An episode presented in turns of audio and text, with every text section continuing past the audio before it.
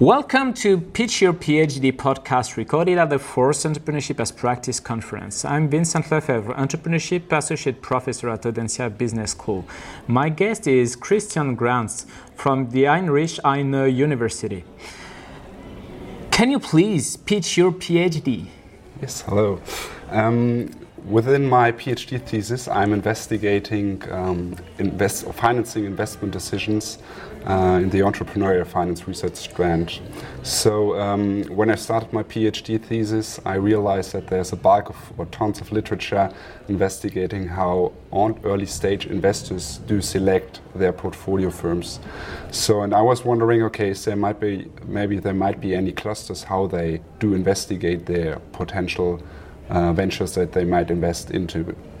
So and I try to um, develop a conceptual framework where we can um, sort in all of this large literature strand based on uh, based, based on yeah this theoretical framework and actually um, we rely on traditional principal agency theory to explain how um, different early stage investors select their portfolio firms basically, we investigated literature on venture capitalists and business angels, and um, as a surprise or no surprise, we um, we found um, that thanks to this concept, conceptual framework, um, that venture capitalists in the first instance focus on rather financial traction criteria and the business-related criteria, whereas business angels are much more interested in the personal um, items of the uh, founder team when they um, investigate a potential firm that they like to invest in.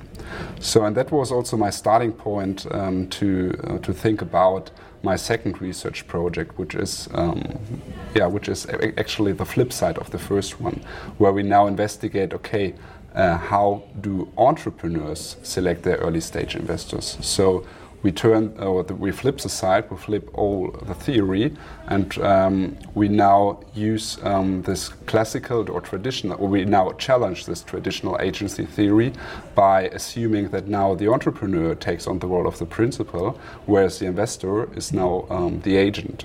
So, and I did, uh, or I conducted an uh, experiment last summer to investigate this problem empirically, and um, basically it was a conjoint experiment where we ask um, different entrepreneurs in Germany, Austria, and Switzerland to take part in um, and to take on different um, decisions or different financing decisions um, between different venture capital funding offers.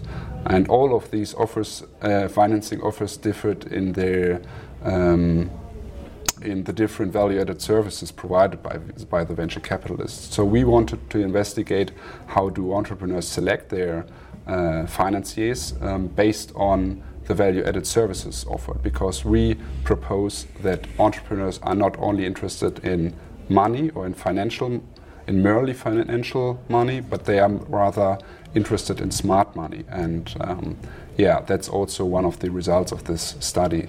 And yeah, we contribute to mainly two research streams, mainly based on um, first, uh, we contribute to, to this double sided principal agent conflict, uh, which is rather new. But uh, more importantly, we contribute to the nascent research strand of how do entrepreneurs select their um, investors. And last but not least, um, we think that it, this might be a quite practical or that might be has a lot of practical implications because in the current environment, entrepreneurs do have choices to select their uh, venture capitalists, and so this might also um, be the case in our study.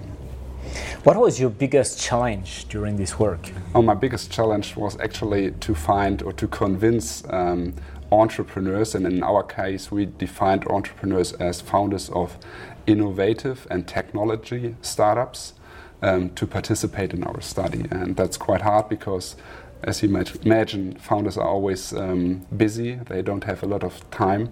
And yeah, we needed some time to take part in our experiment. And what was your biggest surprise? My surprise was really that um, after I got the chance to convince them, um, they really loved to participate, participate in our study and they took the time uh, to participate. And um, on top of that, they, we got a lot of more insight that we can use for our study. So, yeah, that was really interesting uh, experiment. Thanks a lot, Christian, for this pitch. All the podcasts are downloadable on podcast-entrepreneuriat.audencia.com.